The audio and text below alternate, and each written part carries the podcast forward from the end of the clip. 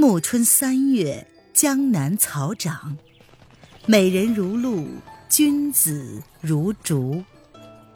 欢迎收听《青崖白鹿记》，作者沈英英，演播微凉，后期制作艾兰。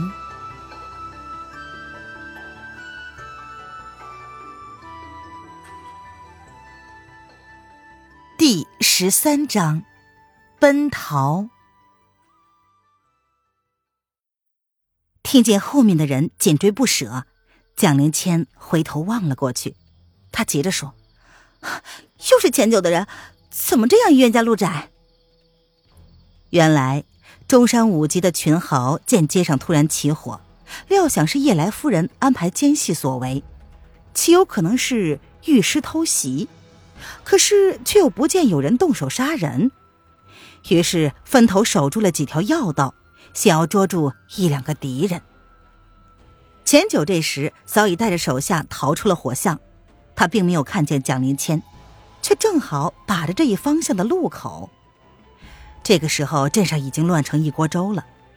方才沈轩抱着蒋灵谦奔走，一直与逃难的百姓在一处，并没有人留意。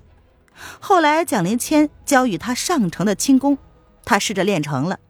走将起来，飘飘若草上飞，在懂得武技的人看来，一眼便知道他是有功夫的，于是反倒是漏了行迹。一前一后的跑了数里地，沈轩费尽心机的左穿右绕，可是始终甩不掉跟踪者。看来人家见他跑得比兔子还快，更是认定了非得抓住他们俩不可了。踏沙行。妙是妙，沈轩究竟是初学乍练，他能够使用，却是没有练足劲力和火候，与蒋灵谦的轻功仍然不可同日而语。追兵渐渐逼近，一把飞刀从沈轩的耳边嗖的擦过，还削下了几根头发。沈轩吃了一惊，心神大乱，脚下的力气顿时就泄了下来，心道：罢了罢了，今日只怕是逃不脱了。别让黎黎被他们发现才好。忽然，他看见路边树后有一个稻草堆，足有一座小茅屋那么高。沈轩立刻有了主意，他绕到了草堆后面，把蒋灵谦靠着草堆放好，然后又抓了一大把的稻草盖在了他的头上和身上。夜色之中，竟也不轻易看出稻草里竟还藏了一个人。匆匆的布置妥当，沈轩就要走开，蒋灵谦忽然从草丛中递出了一件东西，拿着。沈轩接了过来，呵，竟然是蒋灵谦的那一柄清绝宝剑。沈轩心中一动，赶快的跑远了。他拐了一个弯儿，装作是走迷了路，逡巡一回的样子，又朝另一个方向上的一条小路上奔去。只求把追兵带得离蒋灵谦远远的才好。然而这一折腾又费了一番时间。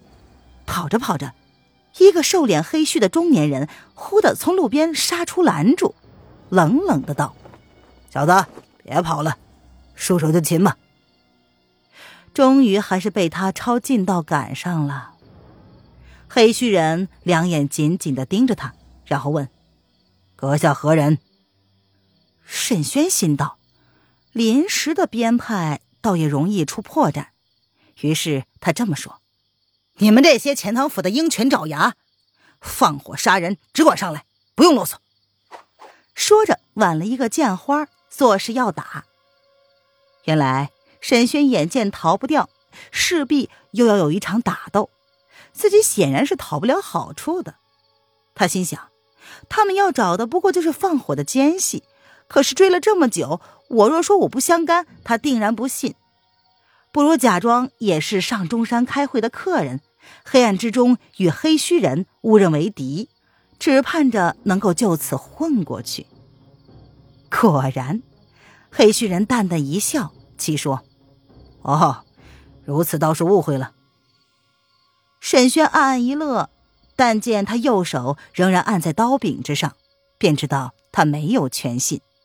一时之间，他也不敢怠慢。我们知道你是放火的奸细，才追了一路，原来却是同道的朋友，失敬失敬。沈轩降怒道：“你是什么人？”这时，几个骑马人匆匆的赶到了，穿着一样的服色。沈轩记得也是前九手下兵丁的装束模样。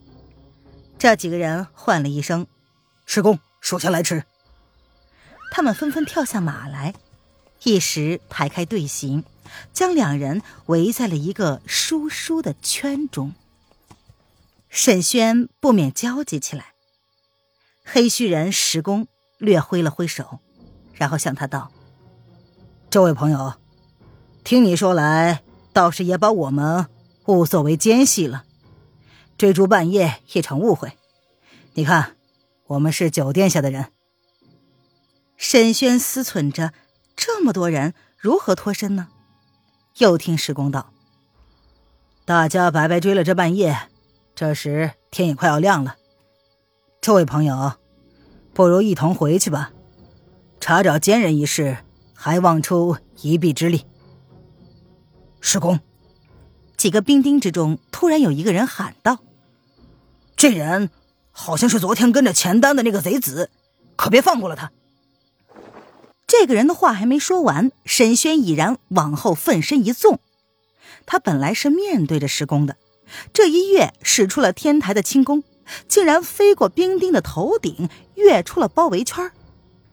他听到被人认出来，已知道不能侥幸，只求逃出包围，离施公远一些，或许还能挣扎的一时。施公也毫不含糊，挺刀而上，向着沈轩的门面就劈了过去。沈轩只得抬剑稍挡，将岳秀宁教授的几套基本的洞庭剑法一一使了出来。他这边是左支右挡，石公使着一把九炼钢刀，刀法也不快捷，也不轻灵，看似平淡无奇，其实是沉稳有力，后劲绵绵，实在是深得上乘武技精到之处，着实是一个高手。沈轩自知道自己远远不是其对手，剑法上只求自保，索性也不管他刀是怎么劈下来的，自顾自的把洞庭剑法一招一式的他就使了出来，脚底下却不知不觉的踩起了踏沙行。这一下端的是身法轻盈，施公的刀没有劈下，他的人倒早已经闪到了一边，都不知道他是怎么走的。待要欺近他身旁的时候，又不太懂得他的剑法。只见沈轩手中的长剑青光闪闪，剑芒隐现。施公看了出来，这可是个极厉害的兵器，他也十分的忌惮，生怕一时不慎伤了自己。两个人过了十余招，沈轩是步步躲避，节节败退，施公的刀却是连他的衣角都没有削到。施公也算看出来了。这沈轩的武技全不足道，可是有好的兵刃，而且脚下的轻功着实精妙，久取不下，只怕被他跑了。于是呼哨一声，旁边的几个兵丁一拥而上。您现在收听的是由微凉演播的《青崖白鹿记》，更多微凉免费小说尽在微凉微信公众号。微凉有爱。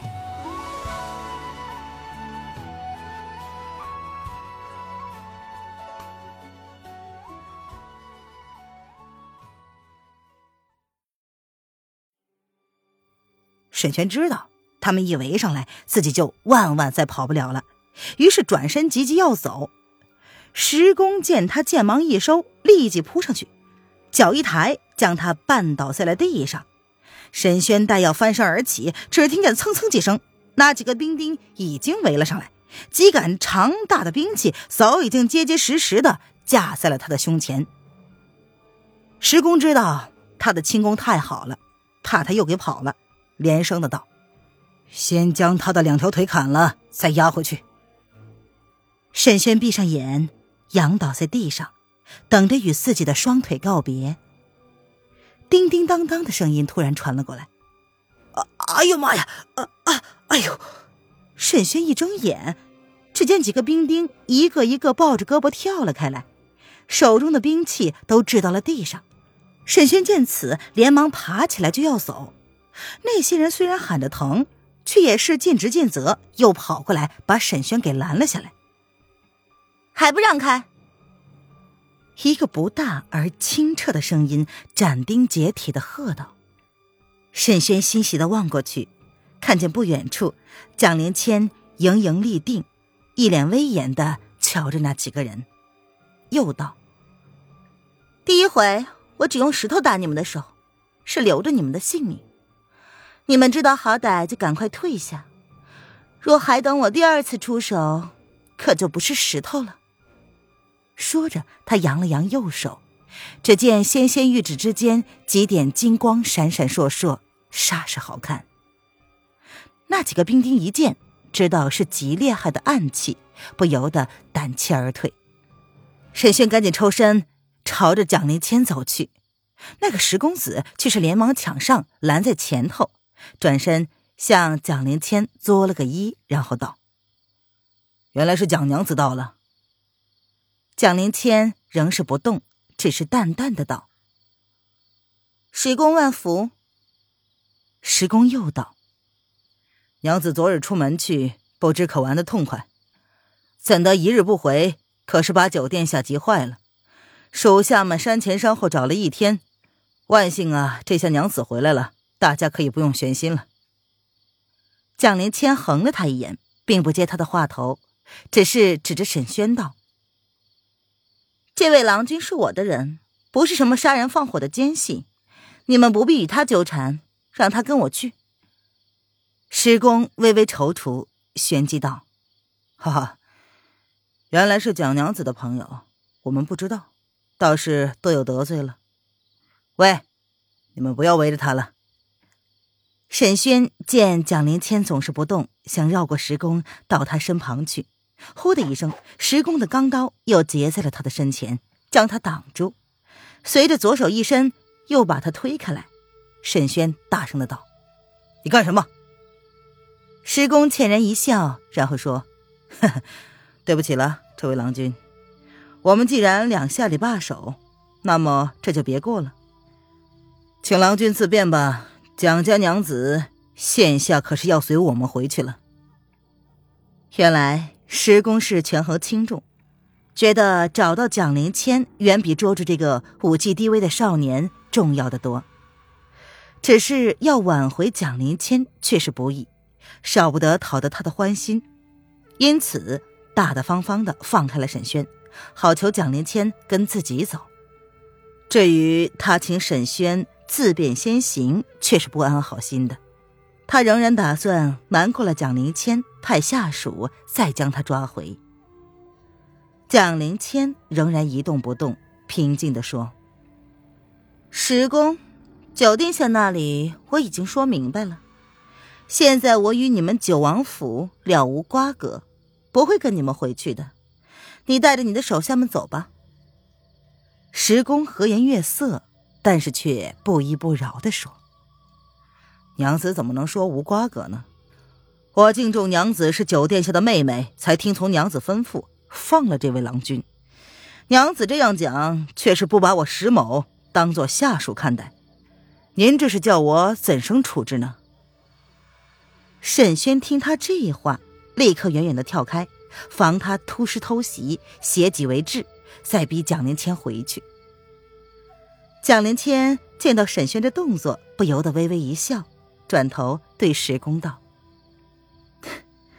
石公，我知道你能言善辩，计谋多端，是九殿下的得力助手。但是你也须得知道我的脾气。我既然说了不回去，你也不用再费唇舌。你说什么，我都是不会答应你的。”石公的脸唰的一下铁青起来，但是立刻恢复了常态。他又道。哈 哈娘子，你真是孩子气啊！九殿下这般疼你，你却只顾闹着跑出去玩你不为九殿下想想，他的大业若要完成，哪里能少得了你的相助？蒋灵谦一听到“大业”两个字，也不禁的变了脸。他急声的道：“行了，我知道你们不会放过我的，石公，我今日便不跟你走，你待我怎么样？”石公嘿嘿一笑，他说：“呵呵，那说不得，只好得罪娘子了。将来酒店下怪罪，也是无可奈何。”蒋灵谦冷笑道：“哼，你自忖能够得罪得了我吗？”施公道：“但尽忠主事，勉力而为。”说着挺刀而上。若是论武技，施公的确比不过蒋灵谦，但是就这么向一个小娘子认输，也是太没有面子了。何况他仗着己方人多，未必会没有机会，所以竟认真的跟蒋灵谦打了起来。说来也奇，蒋灵谦不避不闪。连站的地方都不曾挪动一下，只是身子稍稍的侧了一下，旋即右掌抹上刀背，直取石公的手腕，使的是擒拿的手法。石公倒也真的不敢伤了他，见他竟然不躲，只得刀锋一转，带了过去。那几个兵丁又纷纷的围到了沈轩身边，想抓住他。沈轩捡起了清绝剑，准备迎敌。可是再看看那几个人，颇觉得好笑。只见他们虽然走动如常，可是，一双手连掉到地上的兵刃都拾不起来了。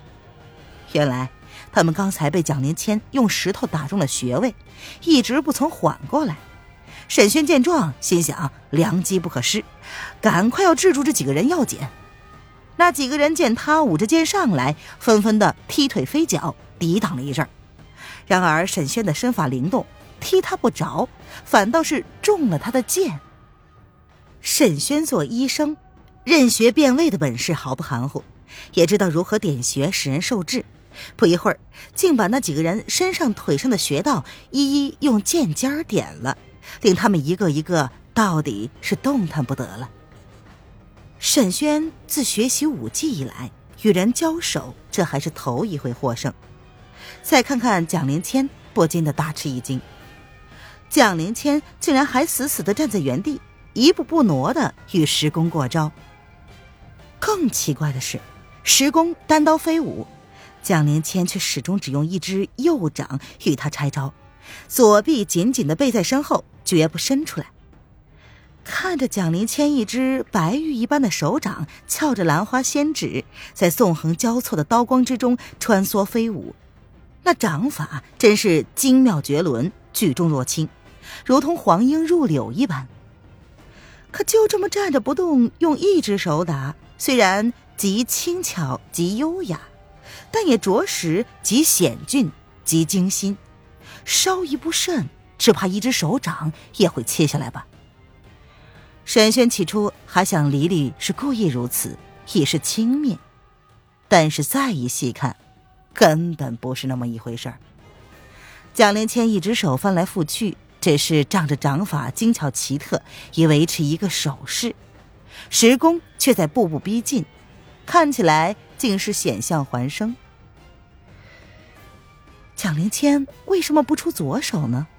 沈轩大惑不解，低头看到蒋灵谦一双毫不动弹的双脚，突然想起来了：黎黎的双脚受伤了，根本不能站立，我怎的忘了？他一定是找了一根拐杖支撑着过来的，两只脚不能使力，又不能叫石公看出来，那只左手一定是在背后支撑着身体。唉，这是何等艰难呢！沈轩想到这里，几乎是出了一身冷汗，心想：现在只得我冲过去了，将他背在身上，两个人当一个人用了。亲爱的听众朋友，本集播讲完毕。感谢您的收听。